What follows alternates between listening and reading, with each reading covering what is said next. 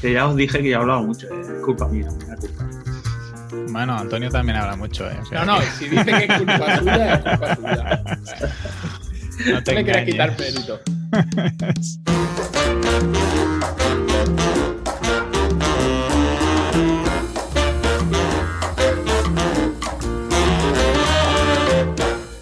Buenos días, vecinas y vecinos. Bienvenidos a La Escalera, el podcast donde Antonio Sánchez y yo hablamos de negocios, desarrollo web, planificación y todo lo necesario para salir adelante en este mundo digital. Esta semana tenemos a un invitado que nos va a ayudar a mejorar la velocidad de nuestras webs y las de nuestros clientes. Es Xavi Angulo, que es desarrollador web en constante cambio. Buenos días, Antonio. Buenos días, Xavi. ¿Cómo estáis? Buenos días, Enrique, ¿qué tal? Hola, buenos días, ¿qué tal? ¿Cómo estáis, chicos? Muy bien, ¿cómo ha ido la semana? Bien, bien. eh, Bueno, eh, la verdad es que una semana interesante, eh, ya sea dentro y, y fuera de mi sector, ¿no? De mi desarrollo, porque me han venido unas oportunidades muy chulas. Y bueno, os comento un poco así por encima, ¿no? Que, por ejemplo, algo que me tiene muy ilusionado es que se puso en contacto conmigo y con unos amigos una productora de Madrid que se llama Mikima Films y que, bueno, están haciendo un documental y me van a entrevistar. Ahora, luego ya veremos si se si, si interesa o no lo que yo hable, ¿no? Y, y si se va a poner en, en ese documental o no. ¿Sobre qué, es el documental? Mm, Bueno, eh, aquí viene cuando la gente huye. Eh, es referente al mundo del hacking en los años 90, entre el 90 y 2000. Eh, hay una, una periodista eh, que hizo una especie, escribió un libro que se llama Hack Story y el cual pues yo aparezco, yo aparezco. No era un hacker, ¿vale? No os asustéis, eh, viví, conviví entre ellos y, y, bueno, eh, mi historia pues parece ser que va a aportar bastante porque les interesa, porque de alguna manera quieren hacer un documental relacionado con todo ese mundillo underground, ¿no? De la escena española y demás. Así que ya desde allí ya yo ya tocaba ordenadores, ¿eh? Yo ya hacía mis pinitos con los ordenadores. Joder, qué fuerte. Sí, Sí. Ostras. Era algo que era algo que tampoco no nunca me ha gustado tampoco presumir ni nada, porque tampoco es un mundo que digamos que me, me atrae, porque me atrae como a todo el mundo, ¿no? Pero en mi caso no tampoco fue algo grande como los que van a hablar en el documental, ¿no? De gente dentro de ese mundo importante.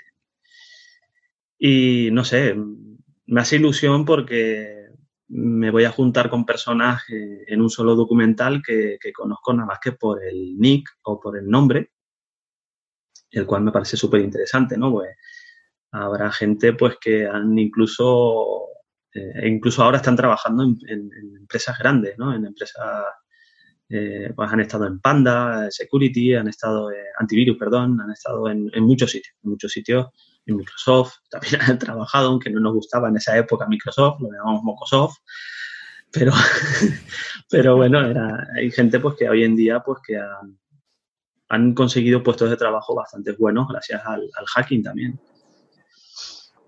Y luego, pues, continuando así un poco la semana, pues he estado haciendo el WPO a varias páginas web de clientes, eh, que no, no puedo desvelar el nombre de momento, pero que me han dado unas cifras muy interesantes y, y, los dos clientes en concreto están muy contentos. La verdad es que, que, ha sido como un acto de magia, ¿no? Un momento de magia, perdón, porque ha sido el de pasar, por ejemplo, de 14 segundos a un segundo en Coño. cuestión de media hora, eh, cosillas así, ¿no? Y atacar directamente a todo lo que, lo que estaban faltando, o sea, lo que habían dejado, ¿no? Habían dejado un poco abandonado. Y Xavi, es una pena. Antes Dime. de entrar, luego hablaremos más sobre, sí. sobre el tema. ¿Nos sí. puedes decir qué son las siglas por si hay alguien que viene más de, de, la parte de emprendimiento o de negocios y no controla tanto la parte de optimización? Pues, a ver, la, la optimización del rendimiento web es exactamente. El WPO viene del Web Performance Optimization, ¿vale? O sea, ya veis mi inglés como es de duro, ¿eh? O sea, ya, ya rindo, ya, ya estoy ahí haciendo cosas. El, el WPO eh, son las siglas en inglés de, ya os digo, de Web eh, Performance Optimization. Y es la optimización del, del, rendimiento web, es el rendimiento web. del, exactamente, en O sea, español. lo que buscamos es que la página cargue más rápido, cargue Exacto. mejor. Y, y es una, yo lo quiero considerar un sector, porque ya hoy en día creo que es un sector casi, igual que el SEO, igual que el mantenimiento, igual que, el copy, igual que cualquiera, ¿no? Va muy cogidos del SEO por las reglas que nos han impuesto hace dos años, creo que aproximadamente. Nos ha puesto eh, Google, por ejemplo. Pero vamos, yo creo que la optimización no tiene que basarse solamente en Google, sino en todos los buscadores también, porque, bueno, desgraciadamente no solamente está Google en juego, también está otros como Yahoo y demás, ¿no? Y hay que tenerlos en cuenta también, a ver qué, qué normas y reglas tienen también. Claro. Pues si quieres síguenos contando la, tu semana, perdona, ¿eh? que he hecho ahí No, un tranquilo, apunte tranquilo, no te por si... Es que a veces utilizamos siglas en nuestro día a día y Sí, sí, nos es verdad. engancha alguien es que a lo mejor pues está empezando y así dice, hostia, ¿esto qué es? Mm, Sí. Y bueno, y es que tenemos esa manía. Lo mismo con el WPO como con el SEO también, ¿no? Y. También. Sí. Eh, pues mira, eh, en esta semana, eh, hace poco, antes de nada, antes de empezar con este punto también, he empezado a, digamos, a hacer una- un saneamiento de mi marca personal, ¿vale? Mi marca personal es Página Web Zaragoza. Y digamos ¿Qué, que... qué tiene de personal? De personal nada. de personal nada, por cierto, es verdad, es verdad. Pero curioso que me lo diga, es verdad que me he equivocado en esto, pero no me he dado cuenta. pero sí es cierto que, que lo tenía bastante mal planteado. Y de- para empezar como marca personal. Y, y, y me estaba equivocando. Y cuando entré hace poco, nada, no llegó ni al mes, en Sin Oficina me di cuenta de, de todos los errores, fallos y, y barbaridades que he estado haciendo desde septiembre aproximadamente, que empecé a, a modelar un poco ya siendo freelance, autónomo. Y bueno, y por eso la semana también la bautizaré como la semana de presupuestos, porque no he parado de hacer y enviar presupuestos a, y propuestas a mansalva. Ha sido una semana muy, muy positiva. Y bueno, y ahora toca también un poco de mirar si voy a poder hacer frente a todo o delegar, porque ya os digo que me está entrando muchísimo trabajo ahora. Y una pregunta, ¿cómo, cómo haces esta captación? ¿Te, te llegan solos? ¿Los vas a buscar tú? ¿Te los delega alguien? Pues de todo un poco, de todo un poco. Por un lado, me, mm, lo del WPO, eh, lo del rendimiento, por ejemplo, me llegan, por ejemplo, por, por compañeros que, que han visto alguna charla o hemos hablado en alguna ocasión del, del, WPO, del rendimiento, y, y luego, por otro lado, sí que me llegan por páginas web Zaragoza también el, el empezar proyectos cero, sobre todo, desde que los llamo kilómetro cero, ¿no? Eh, son proyectos que empiezo desde cero con para crear tiendas y para crear eh, webs. Y casualmente esta semana me han entrado dos tiendas. Entonces tengo que valorarlos un poco todavía, pero, pero bueno, ahí están, ¿no? Y, y me entran por la web. Lo que pasa es que no lo veo, el- mi plan de negocio le- lo tengo que, digamos, repasar, hacer un repaso y sanear, como dije antes, ¿no? Hay Sí. un par de cosas que, no, que han cambiado. ¿Y, y tu marca personal con tu nombre? ¿No te interesaría trabajarlo de cara a futuro a crear más? Sí y no. Eh, sí, porque lógicamente el- el- la persona que va a estar trabajando soy yo como persona, o sea, físicamente, ¿no? Voy a estar allí y remotamente, claro. Pero mm, me gustaba Páginas Web Zaragoza porque una por captación de clientes, sobre todo, porque buscaba algo y como Xavi Angulo, pues no dicen mucho tampoco. Y otra porque me gusta, me gusta Página Web Zaragoza, me gusta cómo suena y no es porque me invente nada, sino porque me suena bien, suena bien, que, que suene en, un, en una reunión Página Web Zaragoza suena como profesional. xaviangulo.com eh, lo tengo, Está Pero- maltratada. está muy maltratado y, y además que está muy maltratado, eh, yo creo que al final será algo personal, será un blog personal. Porque tengo, entre comillas, mm, tantos hobbies, entre comillas, porque no me dedico mucho a ellos tampoco ahora, pero tengo tantos hobbies y tantas cosas personales que contar que yo creo que lo voy a tratar más como algo personal, como un blog eh, tipo diario, cosas que me pasen y demás. y asunto mi trabajo también, pero ya no va a ser tanto, no va a ser tanto. Me equivocaré seguramente, pero me apetece hacerlo. Y he, aprendido siendo autónomo que a veces las cosas que me apetecen hacer me funcionan. Entonces, si me funciona bien y si no, oye, tal día hace un año. Exacto. O sea, al final no, estás eh, invirtiendo 100.000 euros o 50.000 euros para ver si funciona o no funciona. Voy a invertir tiempo, es lo único. y hoy, en día lo, tenemos que valorar mucho el tiempo, ¿no? Pero, pero no sé, yo creo que yo creo que va bien la cosa. Yo no me quejo. Genial. Pues si os parece, continuamos con nuestras semanas. Eh, le doy yo a Antonio y luego le das tú. Sí, sí, sí, sí. Pues venga, esta semana estamos haciendo las encuestas de satisfacción para el proyecto educativo em, y además tengo que hablar con, el cliente para, saber si continuamos el, próximo, el próximo curso y en qué condiciones. Tengo también yo que ver qué, me proponen, si me encaja en este momento en que estoy asumiendo más carga de clientes estables y ver si puedo gestionarlo todo. Eh, esta semana también hemos lanzado con una de las fundaciones con las que trabajo una campaña de publicidad para, una aplicación que tienen, una aplicación móvil. Estamos viendo cómo va, la cosa porque hace, la lanzamos el jueves y bueno, hemos empezado por la campaña típica de aplicaciones de, Google Ads y también hemos hecho anuncios en, la red de búsqueda para, poder eh, impactar a dos tipos de públicos directamente desde las, de las tiendas de aplicaciones y desde la red de búsqueda.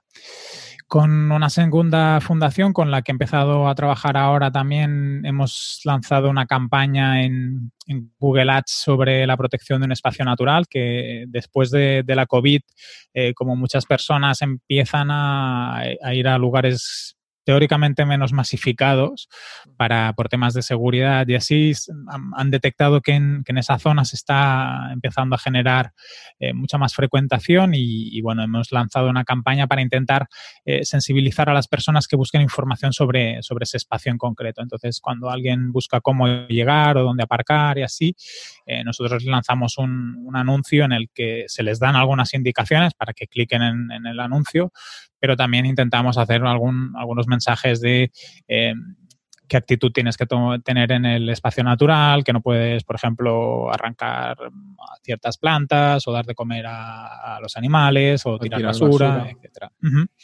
y, jugamos un poco con ese punto de sensibilización e información.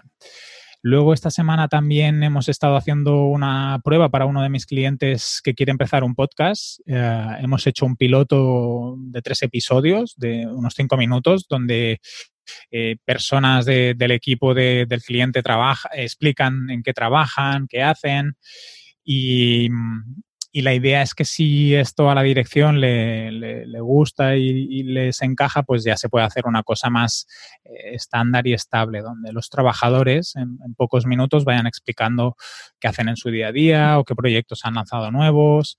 Eh, y a modo de podcast, eh, que a nivel de difusión, pues a lo mejor no tendrá mucho, pero se intentará incorporar a, textos que ya crean en, su propia página web. Entonces así eh, tenemos un segundo formato que no solo el, escrito o los vídeos que en este caso sí que van haciendo, pero más de actividades concretas, eventos de formación que realizan o no tanto de, el del día a día de, de la organización. ¿De qué sector es, Rick? Es una administración pública.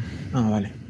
Es una administración pública que intenta comunicar un poco diferente, hacer algo un poco más innovador y, trabajar un poco la transparencia, ¿puede ser? También, sí, sí. Explicar un poco. En uno de los, de los archivos, uno de los trabajadores decía, ¿no? Eh, decía, a ver, hemos mejorado mucho, pero todavía tenemos que mejorar. Y, y es un responsable político, es raro que diga, bueno, sí, la situación es mejor en este momento gracias a esto que estamos haciendo, pero todavía nos queda mucho, ¿no? Pues mm, también forma un poco parte de, de que las personas que suelen hacer las acciones del día a día vienen una realidad mm, más tangible y entonces eso también se transmite. Están haciendo pruebas. Mm, yo creo que quieren llegar de forma diferente a la ciudadanía y estar más cerca de personas que también reciben sus, actividades. Luego tengo ya la página web de, de, la ONG que se presenta, que la necesitaba para presentarse a un proyecto europeo mm, he optado por una plantilla de Astra y Gutenberg porque he tenido que meter yo los textos y, todas las fotografías. O sea que más que implementar, eh, lo que he hecho es meter el contenido, que todavía me falta que el cliente lo valide. Y mm, tengo que decir que todavía no me siento cómodo con el editor de, bloques, pero los datos de que os los pongo aquí en las notas del programa de tiempos de cargas y, y de, de, rendimiento, ya que vamos a hablar hoy sobre el tema, la, la verdad que son espectaculares el, sí. el, combo este de Astra y Gutenberg. Casual, bueno. cas, casualidad que, que, has elegido una combinación muy buena, Astra y Gutenberg, porque a mí me está dando también una cifra muy buena en una web. Casualmente, uno de los clientes que estoy trabajando que se le está cambiando todas las web, todo lo que es el, el, el planteamiento que tenía y pff, hay una cifra buenísima, sin haber hecho casi nada, ¿eh? O sea, quiero sí, decir sí. que ya unas analíticas que, que valen muy bien, o sea, vale la pena tenerlo. Una combinación muy buena. Yo lo único que he hecho es optimizar las fotografías. Es lo único que, sí, que no, he hecho. No he tocado sí, nada más. Y bueno, y el plugin de caché típico, pero bueno. -huh. ¿Típico cuál cosa. es? el que tiene mi servidor, que es SiteGround, pues ah, ya, vale. te, ya, te, lo coloca y ya te mete sí. algunas cosas de, de base. Uh -huh. Seguramente no es el mejor, ¿eh? pero bueno, ya algo debe hacer. Bueno, ahí, ahí tiene sus cosas. Yo, yo no trabajo con SiteGround, eh, tengo ganas de trabajar con SiteGround porque quiero ver, pero no he tenido oportunidad. Después de tanto tiempo no he tenido oportunidad de trabajar con ellos y espero que algún cliente en algún momento me diga, pues sí, quiero trabajar con SiteGround, pero de momento no, no he tenido esa suerte. ¿Con, con qué empresa trabajas? Mm, yo trabajo con varias. Trabajo con Rayola, sobre todo, uh -huh. y con Nicalia. Nicalia también, nicalia.com. Trabajo con ellos, pero porque mm, por costumbre, ¿eh? o sea, uh -huh. dan buenas cifras, lógicamente, porque están muy bien. Pero luego, por otro lado, reconozco que, que también es por comodidad porque he trabajado con ellos, los conozco. Eh, bueno, de hecho, Álvaro Fontela de Rayola eh, es súper majete y, y, y, tiene una información impresionante ahí, ¿no? Que ya lo hablaremos ahora. Pero trabajo con ellos por eso, por eso mismo. Uh -huh. eso. Esto es como un matrimonio, ¿eh? Cuando te casas sí. con, con, una empresa de servidores, como no te engañe, sí, sí, se crea una fidelidad. Es que, y luego también es el, el de como es como cuando te, te, vas de una empresa y vuelves a otra, ¿no? Y dices, uff, empezar de cero, pues esto es igual, ¿no? Si, igual. Sí, si me viene un cliente y me dice, pues trabajo con, con tal empre, empresa de alojamiento, pues yo no tengo ningún problema. Si, si da, si da el, el, si está a la altura. Pero si no, perdón, si no. Nicalia pues, y Rayola que tienen cPanel. Sí, cPanel. Tienen cPanel. Eh, tienen Lightspeed también, por cierto. Uh -huh. Y, y, la verdad es que Rayola, por ejemplo, eh, hablando de los dos, ¿no? Pero bueno, hablando de Rayola, Rayola, por ejemplo, está bastante optimizado, está muy bien, está muy currado. Y claro, para saberlo también tienes que trabajar bastante con ellos, ¿no? Para, para darte cuenta tú de que, que vale la pena. Uh -huh. Es como SiteGround, ¿no? Si te pegas un año trabajando con ellos y has hecho muchos proyectos con ellos, sabrás dónde coger y dónde no. Y con Rayola la verdad es que no he tenido ningún tipo de problema, pero ninguno. Y a nivel de precios tampoco son, son de no, los más altos, ¿no? No, no, están ahí, están ahí manteniéndose, el cliente lo acepta porque lo ve barato y entonces ahí también responde un poco... Yo es que mis proyectos personales sí los tengo con Nicalia y, y porque empecé con ellos entonces me mantengo con ellos. Pero vamos, si tengo que cambiar, cambiaría Rayola. Si tuviese que cambiar y cosas raras, porque ya os digo que Nicalia y Rayola los veo a los dos por iguales. O sea, no, no veo ningún problema. No veo ningún problema. Pues yo terminando mi semana me ha entrado, yo estoy un poco como, como Xavi, que, comentaba que le han entrado presos. Yo a mí esta semana solo me ha entrado uno, pero es para un proyecto bastante grande del rediseño de, de un blog de, de, una ONG que tiene casi, casi 4.000 artículos y durante este 2020 han recibido 80.000 visitas, que es un, un blog que tiene tiene mucho impacto en el ámbito en el que, en el que se mueve. Y no sería tanto un trabajo de mm, rediseñar a nivel de funcionalidades y así, sino más de estructuración, de repensar la, la estructura, de toma de decisiones. Y por eso es un proyecto que, que me apetece, a ver si sale y, sobre todo por el tipo de organización y el equipo con el que me, que me, integraría, que a ver si podemos hacer que encaje la propuesta y también a, hacer un buen trabajo cuando vayamos a, haremos un antes y el después si acaba saliendo y, os lo pondré por aquí. Mola, mola. Mm. ¿Y tú, Antonio, qué tal tu semana? Pues mi semana, pues estamos terminando las vacaciones, como le digo yo. Y cada día a la playa. Sí, cada día a la playa, piscina y, mucho tiempo libre y de pensar, que eso es lo malo de, del estar parado, que, que, le dan mucho a la cabeza. Y bueno, empecé la semana enfocado en escribir el post que he hecho sobre cómo crear un dashboard de analítica con Google Data Studio, la parte teórica, que, eh, se, que introducía el taller que hice el miércoles en Sin Oficina que era como crear un dashboard de, control con Google Data Studio. El taller que hice ahí en Sin Oficina era más práctico, era más explicar cada panel, cada gráfico, cuándo se utiliza cada gráfico, cómo se me fue un poco la mano con el tema estético, explicar cómo, hacía, cómo hacer cambios estéticos. Pero yo creo que quedó bastante majete y además ahí estuvo Xavi Angulo a tope. Sí, sí. Y digo que, bueno, me explotó la cabeza. Eh, ya tenemos entre manos Antonio y yo una idea y me explotó la cabeza. La verdad es que estuvo muy bien la charla y, eh, yo no... Si se te quedó algo en el tintero, yo, creo que haría una segunda parte. ¿eh? Yo intentaría hacer una segunda parte, pues ya te digo, saqué cosas muy positivas referente a Google Data Studio contigo. Yo conocía la herramienta, pero tampoco la, la he exprimido, no la he exprimido. Se quedó en el tintero más explicar lo de mm, fuentes de, datos, como lo que tú propusiste, pero sí que se nos fue 20 minutos del tiempo previsto, así que si me hubieras puesto a explicar más cosas, ya vos como hubieras echado a la calle. Claro. bueno, pero le puedes proponer una segunda, Antonio. Sí. sí, no, lo que vamos a hacer es, estoy preparando con Xavi una idea para ponerla en, en sincódigo.io.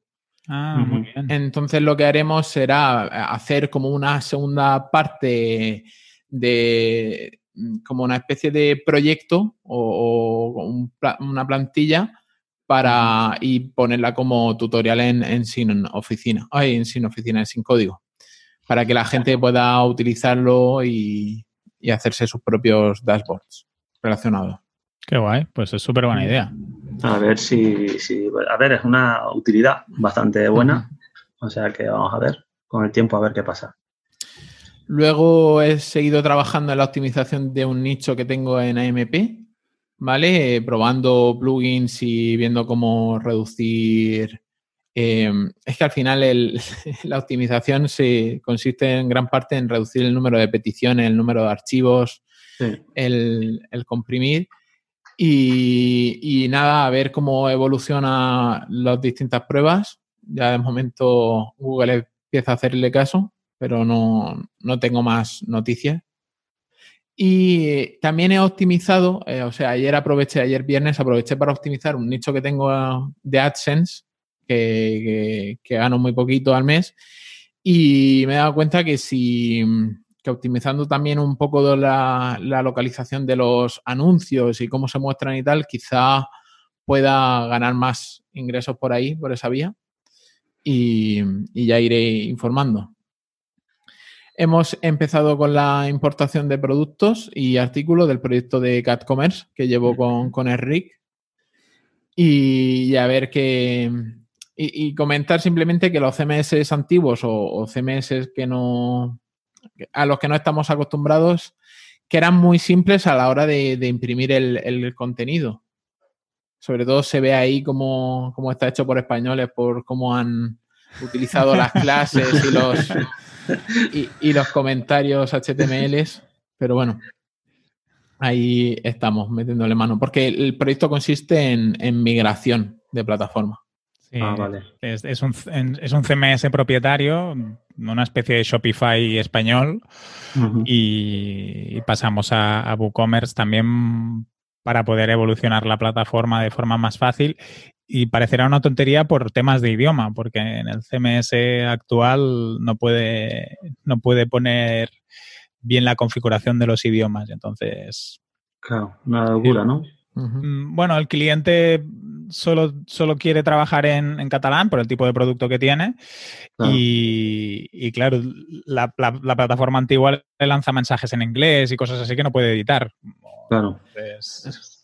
Hay, que, hay que pulir. Sí. Entonces, entonces, creo que llamarlo Shopify ha estado un poco. sí. A ver, no. deben tener clientes, tienen, tienen muchos ejemplos de web. Pues creo que cobran como 35 dólares o euros a, no lo sé. al mes. O sea que... No lo sé, pero... No, no, el, el CMS del que estamos Sí, sí. hablando. Ah, yo- vale, vale, perdón. el cliente Pensaba creo que era paga Shopify. 35 euros al, al mes de, de servicio. Claro, Sí, vale, Shopify es más barato, fíjate tú. Sí. Bueno, es más barato cuando no necesitas hacer nada, ¿eh? Ahora que tienes que hacer cosas, pasas por caja rápido. Claro. Luego, a- a- pasando ya un poquito al tema de la comunidad, que me lo he dejado yo en mi semana, porque no he hecho más que lo que he mencionado. Sido una semana un poco Has ido a la playa, que está muy bien, Antonio. vacaciones. No, no, y estoy cogiendo colorcito. Mira qué color tengo más bonito. Eh, él nos escribió un oyente, Carlos Gutiérrez, no es vecino todavía. Te recomiendo, Carlos, que entres en la comunidad de Telegram. Y nos informó de que tenemos un problema con el feed de iTunes. No sé lo que ha podido pasar, pero da error a, a la hora de suscribirte. Eh, Nada, he mandado un, un este de soporte, un ticket de soporte y he vuelto a meter el, la URL del feed a ver si la actualizaba y la coge. Luego en la semana de, de la comunidad ha estado protagonizada por debates sobre la GPL, que creo que hasta mm, el vecino Elías en su podcast de negocios WP han, ha sido el eje principal del, del episodio que salió ayer. Ah, sí, ostras, pues lo escucharé. Y también en República Web, el domingo entrevistarán a, a Corti. A Corti, no, a Conti, que nos liamos ahí. Conti, Conti. Es el creador del, del plugin de Redsys para, de pagos con Redsys. Para, para WooCommerce. Y el antiguo OneWard. Ah, Que ha sido un debate interesante sobre qué es GPL y, y qué es ético Sí. y no ético. Ha sido Sí. chulo el debate. Sí, y, y diferentes puntos de vista, que es lo que más me ha sorprendido, que dentro del... Que, que al final en la comunidad sí que hay mucha gente que, que son desarrolladores y que tengan pensamientos diferenciados sobre ese tema. Mm. Eh, y por último, que finalmente se ha cerrado, o sea, lo, lo digo para la comunidad, que finalmente se ha cerrado la piscina durante todo el verano. La, la gente de la comunidad lo- lo entenderá. Vaya por Dios. Por los costes. Sí, Sí. debe ser. Bueno, pasando a ya la parte, después de media hora, pasando a la parte de la entrevista, eh, cuéntanos un poco quién es Xavi Angulo, a qué te dedicas y cómo ha sido tu evolución profesional. Uf. Mm, Pues. A ver, por parte. Nací en Holanda. Eh, Fue un 24 de marzo de, de 1974 y me crié en Tenerife, ¿vale? Siempre que empiezo así, en todos lados me dicen de Holanda. ¿Estamos locos? Pues sí. Yo soy hijo de migrantes, mi- mis padres se conocieron en Holanda y los dos son españoles y, y bueno, y de ahí surgimos mi hermano y yo, ¿qué le vamos a hacer? Comencé a trabajar en el mundo de las emergencias y urgencias sanitarias a, a los 17 años aproximadamente. Digo aproximadamente porque ya fui también voluntario por un lado, todo el mundo que empieza en el mundo este pues siempre es voluntario de algo, ¿no? Es de protección civil, Cruz Roja, etcétera. Y hasta el año 2005 estaba en Tenerife y, y me vine aquí a, Zaragoza, como podéis ver el acento, Zaragoza, y muy canario. Pero ya en el año por ahí 96, que es lo que comentaba asunto del documental, ¿no? Ya pilotaba alguna, eh, alguna cosilla por ahí y tal, ¿no? Con un con modems de 56K, con ese ruido atronador en las habitaciones cada vez que cargábamos internet, porque cargábamos internet, ¿eh? decíamos siempre, hay que cargar internet. Yo, madre mía, madre mía, a estas alturas cargando internet. Y, y bueno, prácticamente era eso, ¿no? Cruzando los dedos que no te llamaran por teléfono cada vez que conectabas con el, con el 56K. No sé si vi- vivisteis esa época, pero cada vez que cargábamos internet, que no sé por qué decíamos cargábamos internet, ¿sabes? Sino cuando entrábamos en internet eh, era, era un suplicio. como te llamara la amiga de mamá o, un primo, eh, ya te estaba cagando en todo, en todo lo cagable. Y bueno, eh, al venir, digamos que ya conocía un poco Live Journal, que era como tipo blogger, que luego me pasé a blogger. Y en el 2011, ojo, redoble tambor, empecé con Joomla. Mm, Hostia. Yo contacté con un amigo que hacía desarrollo y me comentó que como, como yo era aficionado a la escritura, que si quería montarme mi, mi propia página web y recuerdo, que ahora es una tienda de muebles creo que es, tenía chavi-angulo.es. Y sí, ¿Y ahora es una tienda de muebles? creo que sí, creo que es una tienda de muebles o algo de México, no me acuerdo, pero vamos, alguien de México lo había cogido. No estoy seguro. sí. Ha ha evolucionado. ha evolucionado algo más eh, merca- mercader. y bueno, eh, la verdad es que con, con este amigo me llevé una desilusión muy grande porque una cosa que pasó a ser un, un favor que el cual yo me metí porque dije, bueno, pues me va a hacer la página web y me va a enseñar cómo funciona todo esto y tal, pues genial, pero me- al final me engañó, me engañó y, y me cobró ese dinero. Y ese dinero, no, un dineral que me había cobrado y claro, tuve que pagarlo. Y fue con el tiempo cuando me di cuenta de que, que- que- que había salido pues rana, ¿no? Y bueno, empecé allí pues a- en mi página web pues, publicaba mis relatos, eh, porque tuve unas publicaciones en papel de, de antologías narrativas y autopubliqué un, un, poema- un poemario un- de haiku, donde tú me ves aquí haciendo poesía. Y, y de ahí que lo que necesitaba una web, ¿no? Por eso. Y cuando decido de independizarme de, de- de desarrollador y demás y, y comérmelo y guisármelo yo, pues fue cuando conocí WordPress. Y ahí donde ya empecé ya a hacer mis pinitos y mis historias y todo pues enfocado a la escritura y luego a la afición por la magia. que soy aficionado a la magia y soy socio de la, de la Asociación Mágica Aragonesa. Ostras. Y sí, soy así de... Tengo una, enfermedad, tengo una enfermedad que me gusta picotear en todos lados. Sí, sí, polivalente, totalmente. Sí, total, total. Y luego, pues ya, en ese momento estaba trabajando también en una, en una empresa grande, en una multinacional, que no voy a nombrar, porque no me parece normal, normal nombrarla. Y después de nueve años deciden que, que no soy su perfil, que no es lo que buscaban después de nueve años. La- les costó un poquito. Y en realidad fue por la diabetes, pero bueno, eso es otra historia. Y bueno, entonces fue cuando ya empecé a valorar un poco el, de emprender. Y como me gustaba trabajar con WordPress a nivel personal, pues lo que hice fue un estudio una investigación por mi, por mi parte eh, de ver qué sectores me podían favorecer si, si fuese a buscar trabajo. Y uno de ellos era trabajar con, con páginas web y con WordPress, sobre todo. ¿Y cómo empezaste a formarte en WordPress o cómo entraste en la comunidad de Elementor? Porque tú estás bastante especializado con, con Elementor. Um, creo que hasta tienes un, una meetup, ¿no? Uh, Sí, ¿Cómo empezaste eh, más este camino?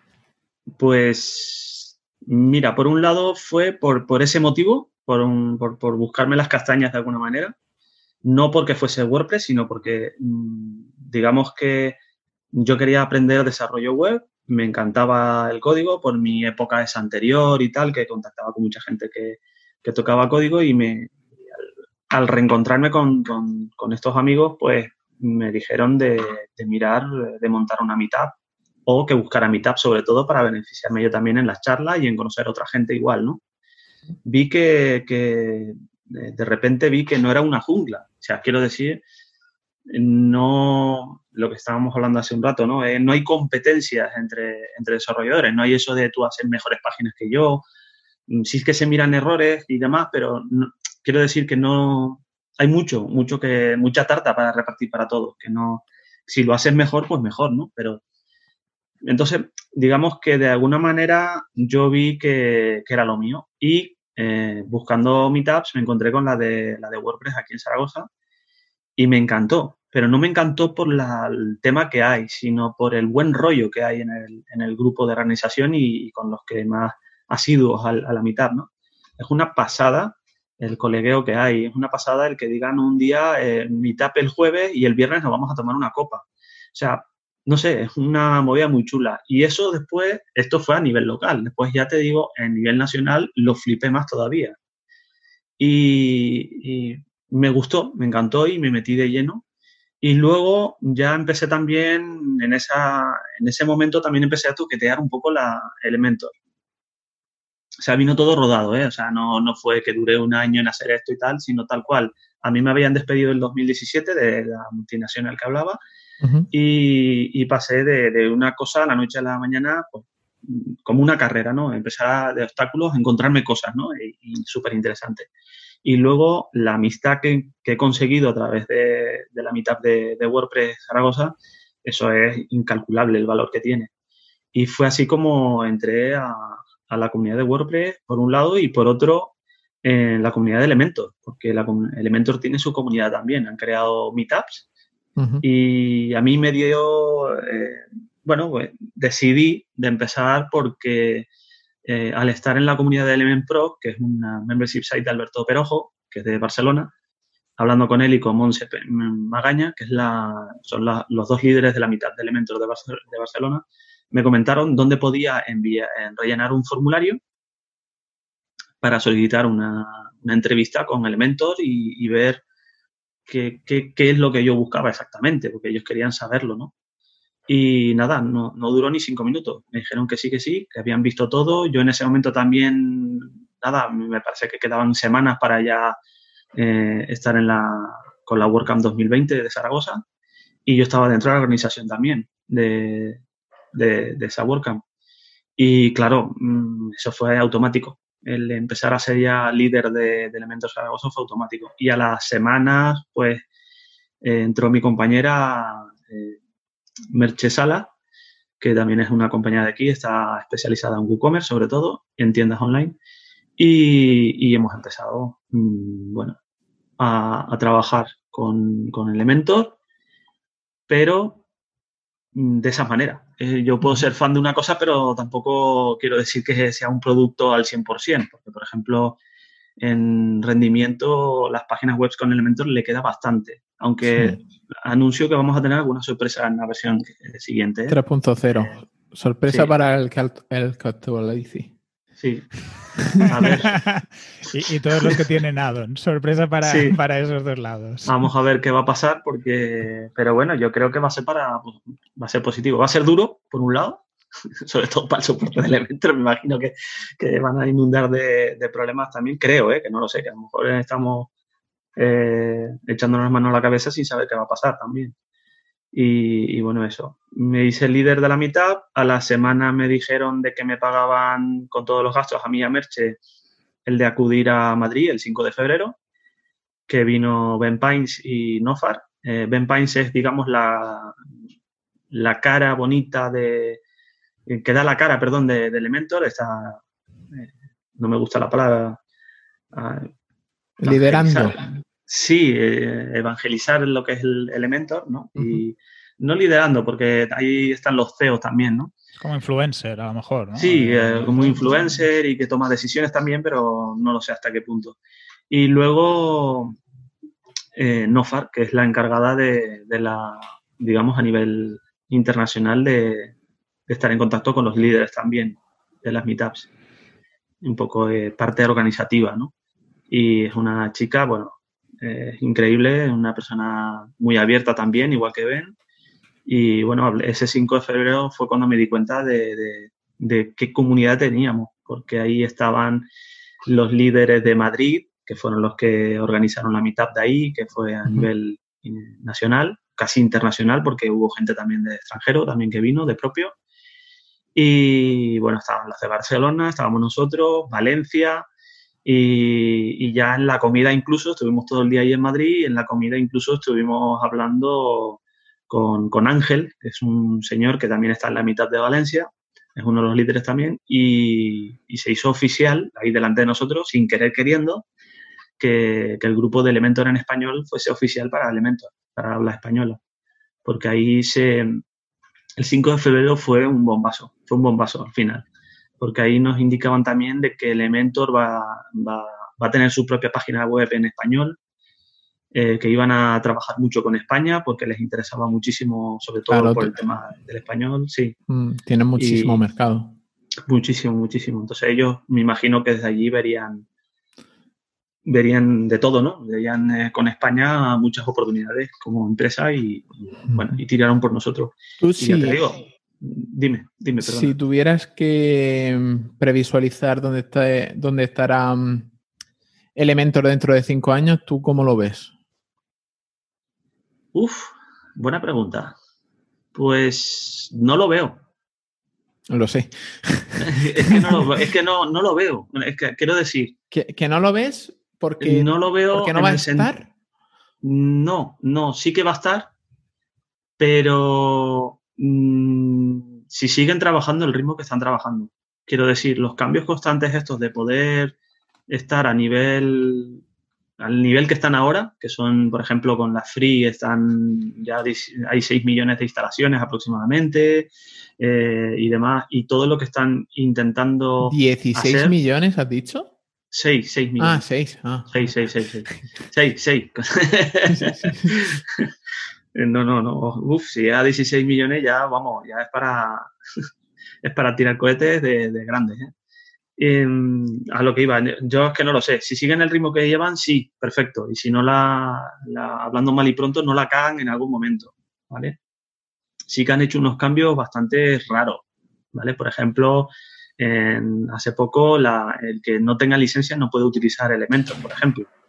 Por ejemplo. Entonces, en, eso, en ese aspecto también han, han, han metido la pata bajo mi punto de vista. Partimos de la base. Soy líder de una mitad de Elementor. Pero si a mí Elementor me falla, me falla no solo a mí, falla a todos mis clientes. El cual a mí me dan de comer, el cual han depositado mi confianza. Entonces, yo tendré que cambiar. Tendré que cambiar. Hablando si utilizo un Builder, ¿vale? Porque yo también utilizo Divi, ¿eh? También utilizo otro. No tengo por qué utilizar solamente elementos. Yo, a mí me vienen clientes con un proyecto ya hecho y, y si tengo que trabajar con ese proyecto con Visual Composer, con Divi, tengo que hacerlo. Entonces, lo que quiero decir es que dentro de cinco años, ¿qué pasará con elementos? No lo sé, porque ya eh, WordPress es una, es una comunidad que late por sí sola.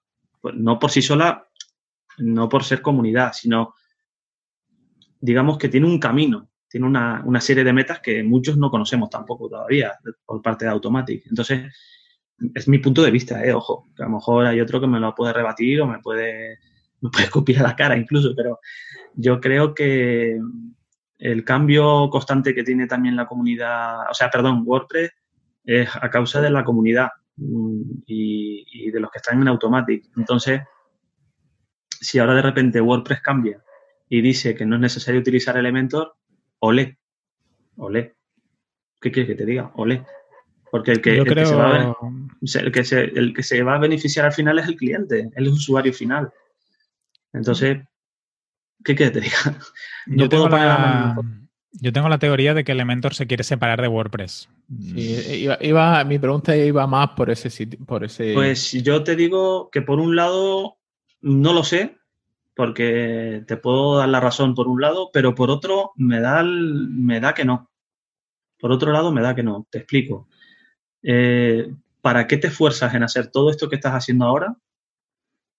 eh, estando eh, utilizando un CMS que es WordPress para crear tu propio CMS, como muchos dicen por ahí, o, meterse en otro CMS diferente. Yo creo, no sé, o, o hacen algo igual, eh, pero que no se llame Elementor, se llame de otra forma, o no lo sé. Es que yo no lo veo. Yo por un lado no lo veo, por otro sí, por otro sí que lo veo, porque han recibido una cantidad enorme de una fundación para investigar y eso lo tienen que justificar, me imagino. Ese- esos son 15 millones de dólares, creo que eran. Ojalá, ojalá no fuese así, pero si dentro de cinco años tenemos la conversación tú y yo, ¿y te acuerdas el podcast que hablamos? Eh, sí. Entonces, entonces ¿qué, qué pasará, eh? ¿Qué pasará? De hecho, me lo voy a meter en el calendario. Te lo preguntaré. Bien. Dentro de Vale, cinco bien. años. eh, La Google escalera. Sí, sí, sí. No, no, Google Porque- Calendar no existirá. Sí, sí. También, Puede a ver ser, si me va a puede ser, puede ser. Tendréis que migrar los eventos a otra. sí, sí. Pero lo que quiero decirte es que, que no lo sé, porque esto no deja de ser una empresa. Es que es la diferencia que tiene Elementor con WordPress. WordPress es una empresa. No, es una comunidad. Es es una comunidad, exacto. Y yo soy el primero que levanta el puño al aire cuando me encanta hablar de la comunidad. De hecho, es que soy muy pesado hablando de la comunidad. Soy muy romántico hablando de la comunidad. Porque a mí la comunidad me ha dado de comer. Sí. A mí la comunidad me ha dado de comer, ¿entiendes? Entonces, ¿cómo voy a, yo a negar en todo momento que una comunidad como WordPress no sea positiva cuando el Lego que le compré el otro día a mi hijo ha sido gracias a ellos? Vale, sí que hay un esfuerzo por mi parte de trabajar mi cliente y de trabajar lo que es mm, mi marca, ¿no? Pero, pero por otro lado, se lo tengo que agradecer a ellos, porque ellos me han guiado y me han confiado y tengo los recursos allí para preguntar o descubrir cosas nuevas con ellos. Entonces, yo veo Elementor que va por el mismo camino, pero es como, eh, es como la, la chica que va a un carnaval y va vestido de policía local, por ejemplo, con bigote y barba. Se malinterpreta. No sabe si es porque le hace gracia el, el- el disfraz o es porque lo hace por algún tipo de cachondeo contra la policía local. ¿Entiendes? Entonces, esto es igual. Nuestra chica Elementor yo creo que se está malinterpretando y ellos o no lo saben o no quieren eh, dar la voz hasta que den el zapatazo. O a lo mejor es todo lo contrario. O a lo mejor es que se le está viendo el plumero. Exacto. A lo mejor es que ya se le está viendo el plumero y, y algo grave hay. Yo, ya te digo- yo por las campañas de marketing que, que están haciendo, porque mi hijo consume mucho YouTube y yo Ajá. no soy rico como Enrique, que se puede permitir el YouTube Premium. Yo soy Y- soy del norte, ¿eh? entonces siempre eso marca diferencias. Y, y- y el tipo de, de anuncios que hacen eh, Elementor es para que utilices su sistema. ¿Entiendes? Entonces, Sí. si en cualquier momento em, Elementor deja de ser un. Porque yo lo, lo miraba desde ese punto. Yo lo, lo interpretaba como que Elementor era como un Wix. Sí, sí.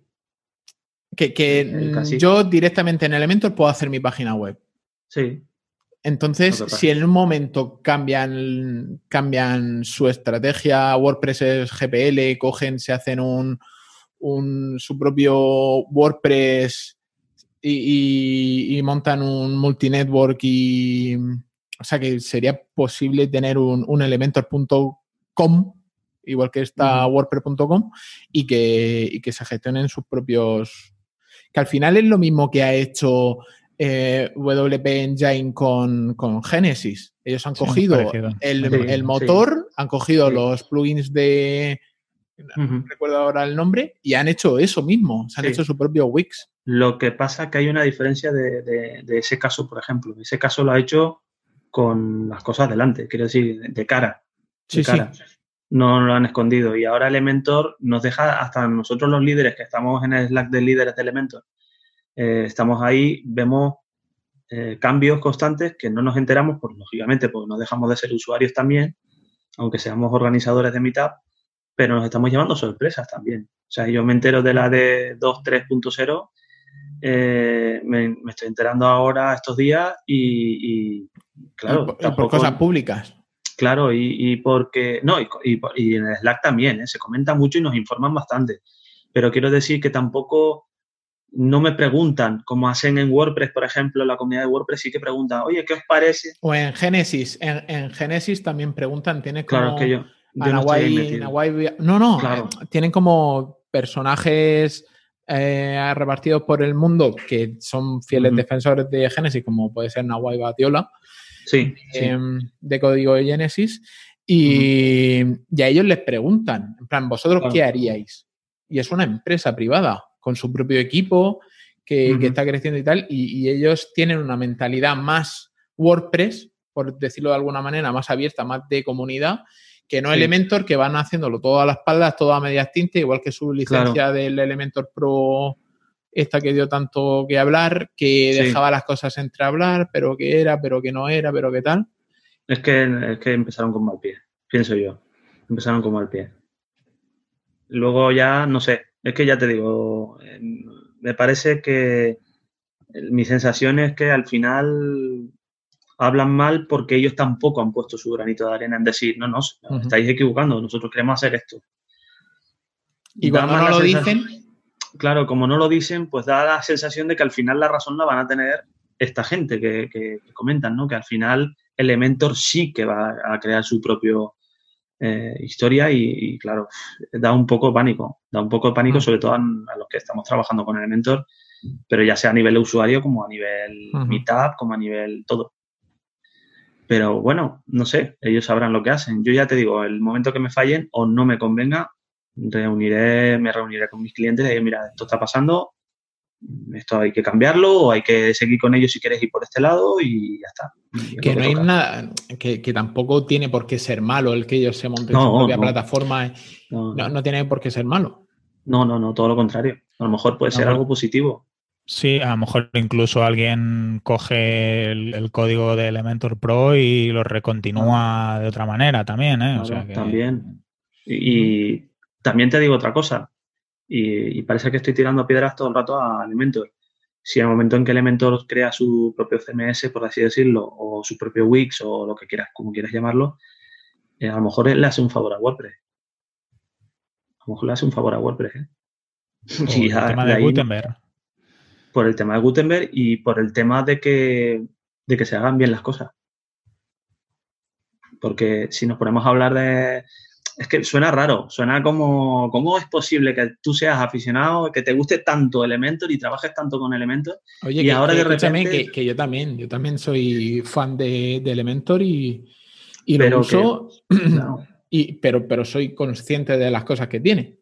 Esto es como cuando uno va a montar un negocio y dice, voy a montar un negocio de gatitos, por ejemplo, ¿vale? ¿Por qué? Porque yo tengo un montón de gatos en casa y, conozco sus enfermedades y conozco todo porque estoy informado, ¿no? Y te montas una, un WooCommerce con, con, todo preparado, con unas fotos impresionantes y todo el rollo, porque sabes que vas a vender, claro. Lo sabes tú que eres aficionado, pero a lo mejor tus clientes, de 50 clientes que van a entrar en esa web, 49 no les gustan los gatos y solamente va a entrar uno y tú esperabas algo, pues esto pasa igual. A lo mejor de repente nos gusta Elementor, trabajamos con Elementor, estamos a gusto, yo estoy muy a gusto teniendo contactos con gente de Elementor porque hay un feedback bastante chulo, mis clientes están contentos porque hacen lo que les da la gana con su página web y con Elementor, pero luego ya, si la cosa cambia, a lo mejor digo, vale, bien, WordPress le interesaría también, por otro lado.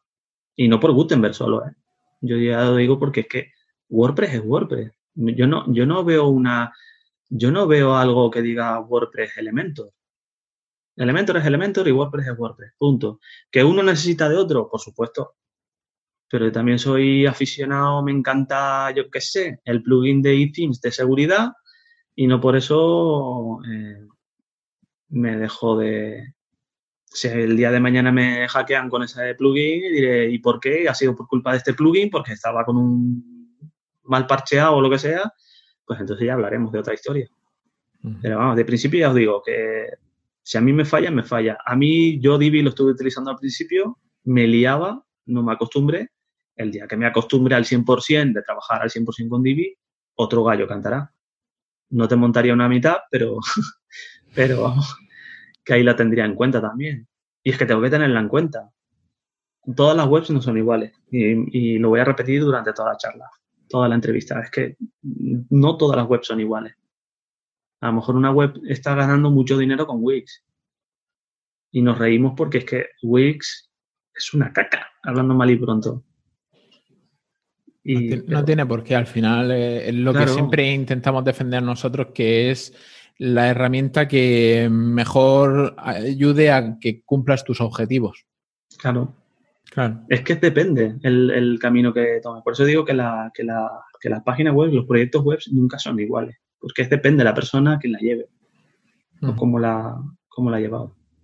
Bueno, pasando de Elementor a WPO, eh, ¿cómo explicarías con tus propias palabras lo que es el Web Performance Optimization? Para mí, la, optimización es la búsqueda de, de optimizar una, una, página web. Ya lo dice la palabra, ¿no? El WPO es para la búsqueda de optimizar una página web. Para que el rendimiento, el rendimiento beneficie en cuanto eh, la navegación por parte del usuario, eh, sin dificultad y así posicionar la web en los buscadores, ¿vale? Uh -huh. Pero es que entra, eh, por parte del usuario entran muchas cosas, muchísimas cosas. Entonces ahí es donde voy yo. Ahí es donde voy yo. Por ejemplo. Pues mira, el ejemplo que siempre pongo y creo que se ve bien claro es tu tarifa plana. Si tú vas con tu tarifa plana, el plan que tengas de, de, de, de móvil, ¿no? Y vas por la calle y vas a buscar cerrajeros, que siempre pongo el mismo ejemplo a todo el mundo, y empiezas a buscar y de repente empieza a cargar la web y no carga. Y tú apurado porque no puedes entrar a tu casa y necesitas un cerrajero y no carga. Lo que vas a hacer es, es volver, volver, otra vez a la búsqueda y, y, y seguir en el siguiente link. Uh -huh. Y eso es una pérdida para ese, esa empresa de cerrajería. Los cerrajeros final, ahora ponen el número de teléfono en la meta description. Ah. Porque le interesa ¿ves? la llamada, no le interesa. Claro, claro, no le interesa la página web. Pues mira. Eh, un dato que yo no sabía, por ejemplo, el cerrajero. Era un ejemplo que ponía porque nunca he trabajado con cerrajero y demás. Pero eh, yo creo que, bueno, mm, es una de las prioridades y es un ejemplo que siempre pongo. Es un ejemplo que siempre pongo porque ya me pasó una vez. Y yo utilizo ejemplo. Sí, sí, empecé a buscar que no cargaba, no cargaba, no cargaba y que, que no, y voy al siguiente y así estuve hasta cuatro o cinco webs buscando un teléfono de un cerrajero. Cuando siempre lo encuentras en una puerta, una pegatinita o lo que sea, pero no había manera, no había manera. Ese día no habían pegatinas. No había pegatinas ni había nada. Y te las encuentras en todos lados. Abres el buzón y te encuentras dos sí. o tres. Y las pejas por si acaso. Pero esa, en esa ocasión no podía entrar, tío. Y digo, que esto es horrible, horrible. Y era urgente, o sea, no era solo porque tenía que entrar en mi casa, sino encima, no me acuerdo qué era, tenía que entrar urgente a buscar una cosa que me estaban esperando y demás, y fue horrible, horrible. ¿Y qué, harás, qué, qué, áreas diferenciarías a la hora de trabajar el rendimiento de una web? ¿Qué, qué, qué no entiendo? El, el... Sí, ¿qué, ¿qué, tocas, qué cosas trabajas cuando vas a hacer el rendimiento de la web de un cliente? O sea, si alguien quiere mejorar la optimización de su página, ¿qué tiene que tener en cuenta? Eh, ¿Por dónde tendría que empezar una persona que, vale, que está preocupada? Vale, vale. Pues mira, eh, normalmente cuando vienen preocupados es porque una de dos, eh, tienen errores 500, eh, un error 500, perdón, y, y, le han comentado, en mi caso, le han comentado que puede ser por el rendimiento y es cuando contactan conmigo o me recomiendan, eh, o, porque por leer artículos de SEO o, o, porque ven que no hay unas cifras buenas en su, en su negocio, pues en cuanto a, en el tema digital, es cuando ya empiezan a buscar un poco la, eh, por esta espe especialización. ¿no? Eh, yo suelo siempre tocar el hosting primero, siempre. Aunque hago una analítica de la web primero, hago una especie de seguimiento, busco quién es, sobre todo la persona, eh, a ver quién es esa persona que lleva el, proyecto, para ver qué, qué, conocimientos tiene también, porque eso me dice mucho también de que si la persona se ha preocupado o no del, del mantenimiento del WPO, igual que el SEO, ¿vale? Que también lo dice. Luego el, el, el qué está fallando, el por qué. Porque haciendo una analítica eh, de, ese, de, perdón, de WPO, de rendimiento, al final sabes dónde puede cojear también. Aunque hay tres sectores fundamentales, que, áreas, por así decirlo, que es primero el hosting, que es donde yo atacaría primero, que es la base de todo, creo yo, ya sea en WPO como también en seguridad, SEO, etcétera y luego atacaría el, WordPress en este caso, ¿no? que es lo que me he especializado yo, el WPO en WordPress.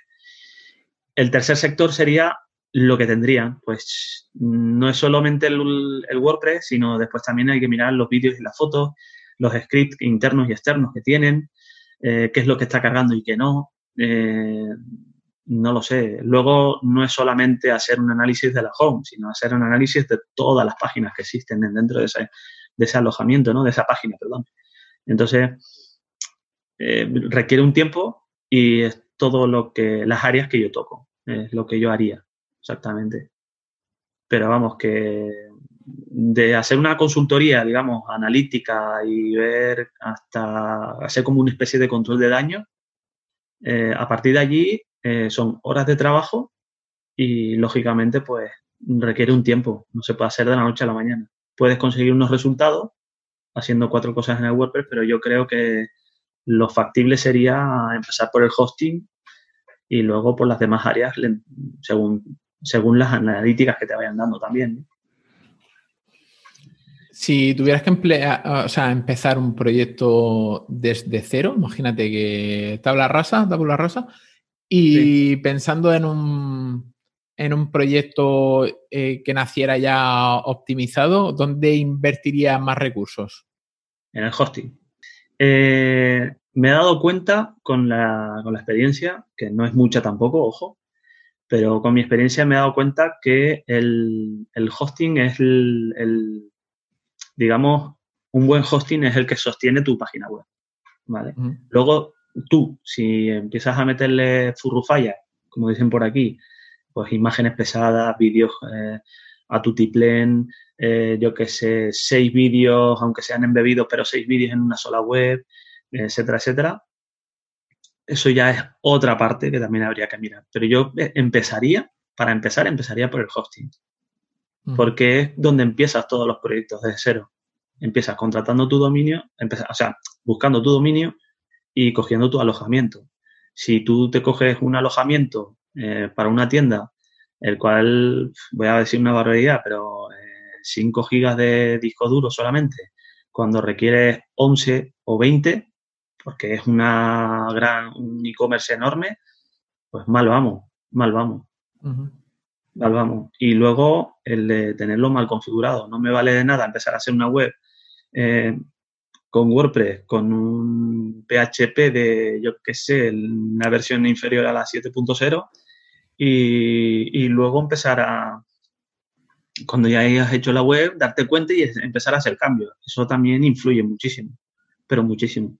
Entonces hay que dejarse, como, como he puesto, ¿no? Hay que dejarse de, de, fórmulas mágicas que van pregonando por ahí y, y hacer el trabajo, que es analizar copias de seguridad, sobre todo en todo momento, y, trabajar sobre esos resultados de la analítica. No llegar y empezar a meter cosas y códigos porque, yo qué sé, porque tengo Elementor y tengo que quitar esto, esto y esto para que Elementor vaya rápido. No, no, no. Tienes que mirar también el hosting, tienes que mirar también el WordPress, tienes que mirar también los plugins que estés utilizando, el themes, que, el theme que estés utilizando. ¿Cuántos themes tienes instalados? Ayer estuve viendo uno que tenía nueve themes instalados y dices, esto es, esto es furrufalla, quédate con el theme que tienes nada más, ¿para qué quieres tanto? A ver, quiero decir que el, tema del WPO, eh, rendimiento, es divertidísimo porque ves cambios, pero esos cambios también tienen un, sudor frío en muchas ocasiones a los que nos dedicamos al, a, a, optimizar páginas web, porque, vuelvo a repetir, no todas las páginas web son iguales, no todas las páginas web son iguales. Y si de repente por quitar Elementor, puede pasar, pues ¿qué pasará? Si quito Elementor el Builder, ya por quitar un poco que estamos nombrando mucho Elementor, el Builder lo quita, se te estropea la página web, imagínate si haces un cambio eh, en dos clics de, yo qué sé, de un plugin que pueda estropear todo tu SEO. Pues esto pasa igual. En WPO los cambios se pagan y hay que analizar todo el rato. Yo conseguí unas cifras muy buenas con página web zaragoza.com pero ahora por estar haciendo los cambios que estoy haciendo y demás, pues lógicamente se me está, eh, digamos, cambiando un poco los principios. Ahora tendré que volver otra vez a ver qué es lo que ha pasado y qué cambios he hecho. Yo todos los WPO llevo como una especie de Excel que es un diario de a bordo. Y en todo momento yo puedo hacer consultas de esos, de esos WPO y de esos cambios que hago. Y, una pregunta, ¿tienes algún checklist o alguna mm, como, paso uno, paso dos, paso tres? Em, no sé, me lo invento, ¿eh? Empezamos por revisar el hosting, vale, pero luego cuando ya estamos dentro de, la instalación, que a lo mejor es lo que la gente con menos conocimientos puede tocar, eh, pues primero optimizar las imágenes, ¿haces algo así? ¿Tienes alguna guía? Tengo un checklist pero es el checklist que, utilizo de, de de Raúl González, ¿vale? luego, sí es cierto que ese checklist... Mm, por lo has ido Dime. ¿Lo has, ido modificando y adoptándolo? Sí, he ido añadiendo cosas porque mm, no es que descubra cosas nuevas, porque ya está allí con Raúl, ¿no? Porque yo soy muy fiel seguidor de Raúl, porque he aprendido muchísimas cosas con él. No solamente en, eso, sino tengo una buena amistad con él también, ¿no? Y yo lo que he hecho es, digamos, añadir eh, lo que yo he ido descubriendo, he ido leyendo por ahí también de cosas que no sabía y lo he ido añadiendo. Y digamos, no es un checklist, porque es un checklist, pero es un checklist para algo personal mío, para yo tener, digamos, como un guion para verlo, ¿no? Pero cambia también, me estoy empezando a dar cuenta que aparte del guion ese del checklist de Raúl, es depende cómo te encuentres la web. Es que también depende.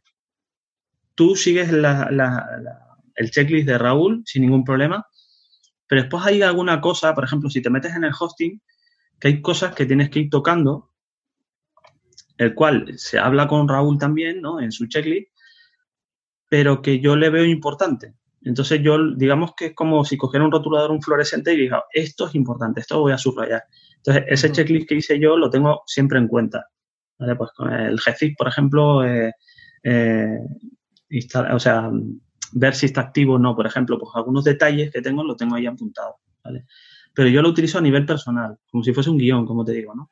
Es como un guion.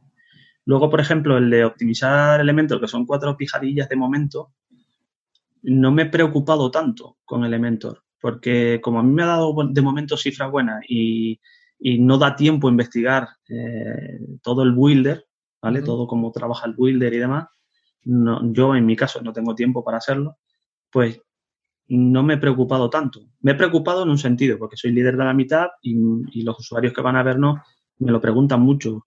Y ahí está, ¿no? En la charla de la mitad del día 11 de junio que di yo, que era de, WPO y era muy básico. Entonces... Eh, ¿Está disponible el, vídeo? Sí. Lo tenéis en Elementa. Si quieres, ahora os lo busco y lo ponéis en las notas de. Sí, porque creo que para la gente que se inicia, ya digo, ¿eh? que tenemos, yo creo que tenemos una mezcla entre personas que son más iniciadas y. pero hay, por lo menos los que están en la comunidad de Telegram ya tienen un nivel técnico alto y a lo mejor pues no les sirve. Pero yo creo que, siempre está bien hablar sobre las bases porque a veces, aunque tú puedas ser especialista o, controles mucho un tema, ver cómo hace otro profesional la parte básica a veces te ayuda a replantearte algunas cosas que tú haces, o como lo que tú hablabas, ¿no? De la adaptación del checklist y... que aprendas maneras de trabajar diferentes o ver cómo, cómo lo hacen otras personas siempre ayuda, yo creo. Y yo creo, a todo lo que dices, que es súper positivo, me, encanta que, hayas dicho todo esto, vamos a darle un apretón de tuerca más todavía.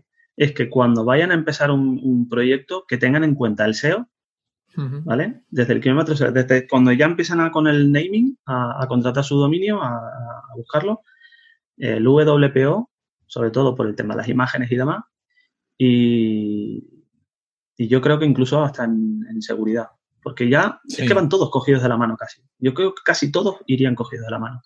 Y, van a ver que, se van a ahorrar una de pasta en un futuro, si ese proyecto sigue en adelante, eh, con un mínimo, o sea, con un mínimo pueden, pueden trabajar tranquilamente y despreocuparse de la web para dedicarse exclusivamente a todas sus actividades, a todas las actividades de, su empresa. Porque si no, dentro de un año, dos años y medio, que ya estás trabajando tu membership site, por ejemplo, o tu tienda, ¿no? Y de repente ves que, que hay unos errores 500, que hay, eh, que de repente eh, no me carga eh, tal producto, me da un error, o hay un, yo qué sé, o, tirando palseo, ¿no? hay, haciendo scroll, no, haciendo un scroll infinito no me conviene, porque tal, o sea, con el tiempo te das cuenta que te ahorras un montón de dinero desde un principio y, contar con profesionales, si es posible. Claro, esto da sensación de que me estoy tirando, me estoy barriendo para casa, pero es que, es que es real. O sea, yo, por ejemplo, mi propio negocio lo tengo que tratar yo con, un, con una persona de marketing y con otra persona que se dedica a redes. Tengo que hablar con ellos. Yo tengo un gran amigo, eh, yo diría que, que, casi lo puedo considerar un socio porque está a las 24 horas conmigo y es desarrollador y demás. Y, y, este tío eh, eh empieza los, los proyectos, perdón, iba a decir los productos, los proyectos empiezan desde cero limpios, pensando en el SEO, pensando en el diseño, pensando en todo. Y, se hace un, parece un plan de negocio para hacer una página web. Parece casi un plan de negocio que sabéis que bastante tocho si lo pasamos a papel un plan de negocio. Depende del negocio, ¿no? Entonces, a lo que yo voy es que tenemos que tener en cuenta desde el principio todo lo que hay que hacer. A mí una página que la hagan en una sola semana y que empiece a producir muchísimo dinero, a generar mucho dinero o, una comunidad, a mí me da un poco de miedo en un futuro. Me da un poco de miedo. Porque esto, esto va envejeciendo, es como los libros. Tienen un tiempo de, vida. Un libro tiene un tiempo de vida de tres meses porque está promocionando el escritorio y editorial, la editorial. Dentro de un año, salvo que sea un bestseller increíble o el, o el escritor sea un, un Stephen King, eh, dentro de un año ese libro va a estar a un, a una parte desconocida, salvo que salga en alguna red social eh, o alguien te lo recomiende. Tiene una vida, tiene una vida.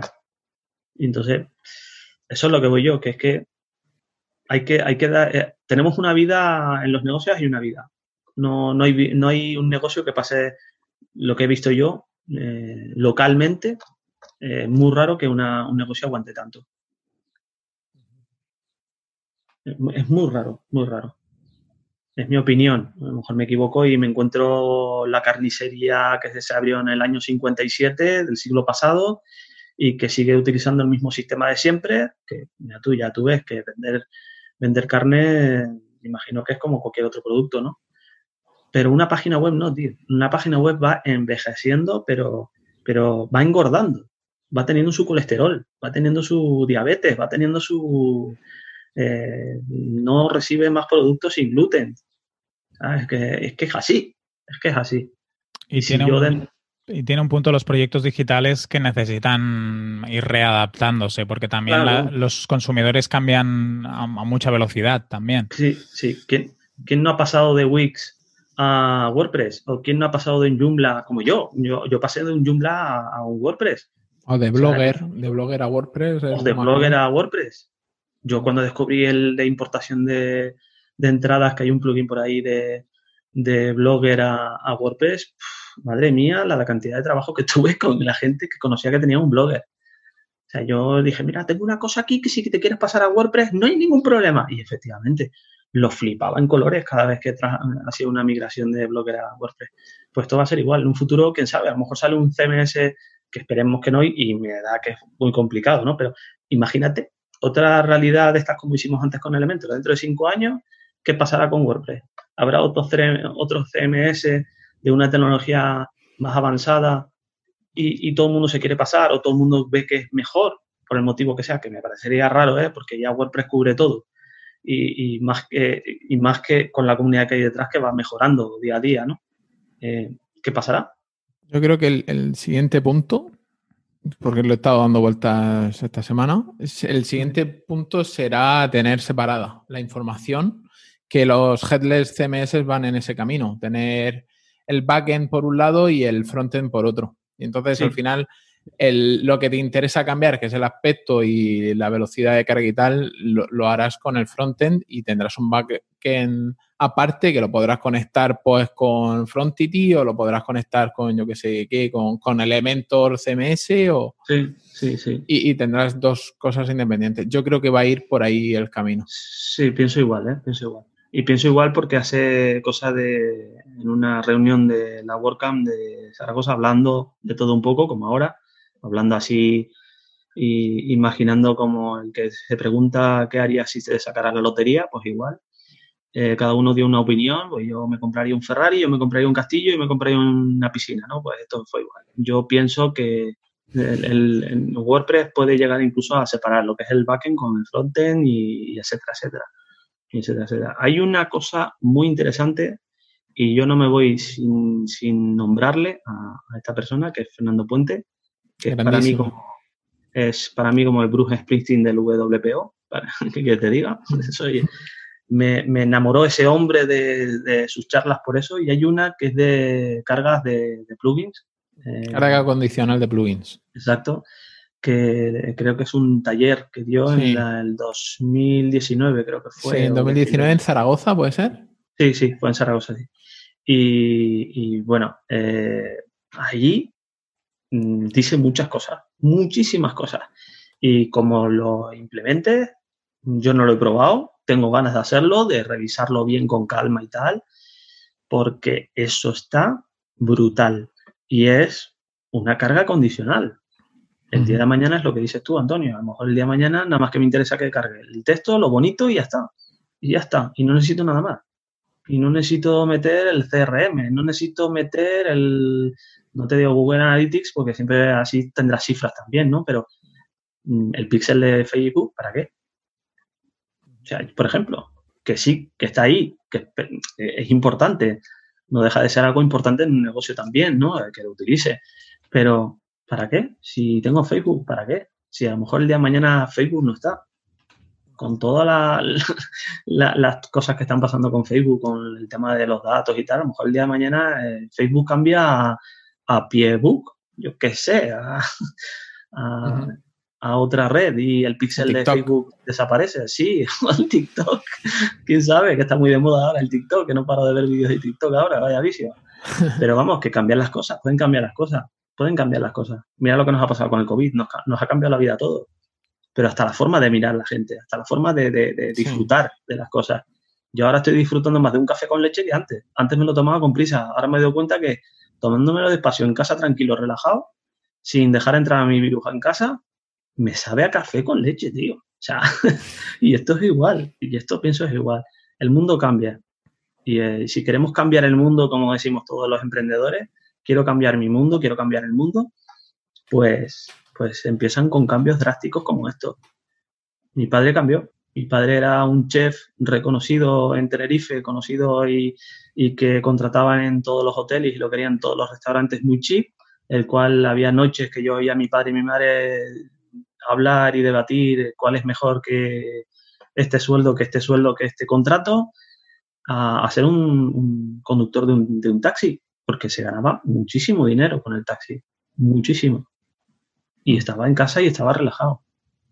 Entonces esto pasará igual. El día de mañana, pues, ahora estamos muy bien porque WordPress nos pone todo en bandeja y, trabajamos con WordPress, todo en bandeja entre comillas. Quiero decir, nos facilitan un poco las cosas. También si queremos llegar a unas funcionalidades, pues habrá que currárselas como buenos developers, ¿no? Pero, pero eh, es lo que hay, es lo que hay. Hay cambios constantes. Y yo espero, deja tocar madera, toco la cabeza, eh, que no cambie WordPress para nada. Ni su comunidad, sobre todo, que no tengan ninguna decepción, que las hay seguramente, pero no las quiero ver. No van, las quiero ver. Van para los 17 años ya. Creo que si no lo han cumplido. Sí, sí. Yo estuve en el, en el 15, hace dos años, o sea que sí, 17. Ha pasado ya, creo. Y no hace más que crecer. Yo creo que al final las empresas tecnológicas evolucionan y nosotros como profesionales también. O sea que tú en, tu, en, tu, presentación hablabas sobre información constante, creo, ¿no? algo así. Y es algo que todos más o menos nos tenemos que aplicar. Si te parece, lo podemos ir dejando. vale. Yo creo que hemos tocado muchos temas. Sí. Antonio, vas a tener aquí un trabajo de edición importante. Navaja, navaja suiza. Sí, porque si no nos pasaremos de la hora claramente. Eh, dinos dónde te podemos encontrar. Pues mira, eh, hay muchos sitios donde encontrarme, ¿vale? Menos en el bar de la esquina, hay muchos sitios. Eh, mira, me podéis encontrar en páginas web zaragoza.com, por ejemplo, que ahora pues con todo este cambio notaréis que está un poco en cambios constantes y por Twitter en arroba chaviangulo y en Telegram también me podéis encontrar en arroba chaviangulo, también me podéis encontrar sin ningún problema y podemos contactar y demás. Luego os dejo también, si queréis, un, correo, ¿vale? Es contacto arroba páginaswebsaragosa.com por si queréis, pues tenéis alguna duda o tenéis alguna cosilla, pues no hay ningún problema. Vale, ahí estamos. Perfecto, muchas gracias. ¿Y a ti, Antonio, dónde te podemos encontrar? A mí en el blog de antoniosánchez.pro y ahí tenéis los enlaces a, las redes sociales. Perfecto, pues a, mí me podéis encontrar en enriccortiñas.com y en catcommerce.cap. Ah, muchas gracias por, haber venido y, por ofrecernos este tiempo de aprendizaje contigo. Venga, guapos, cuidados mucho. Venga, un abrazo. Un abrazo, vale. Chao. Hasta luego. Hola, las tiradas de piedras que he hecho a Elementor creo que va a repercutir, va a repercutir. Esto va a tener, va a tener chicha, sí. No, sino yo soy muy sincero, soy muy sincero y me gusta dejar las cosas claras.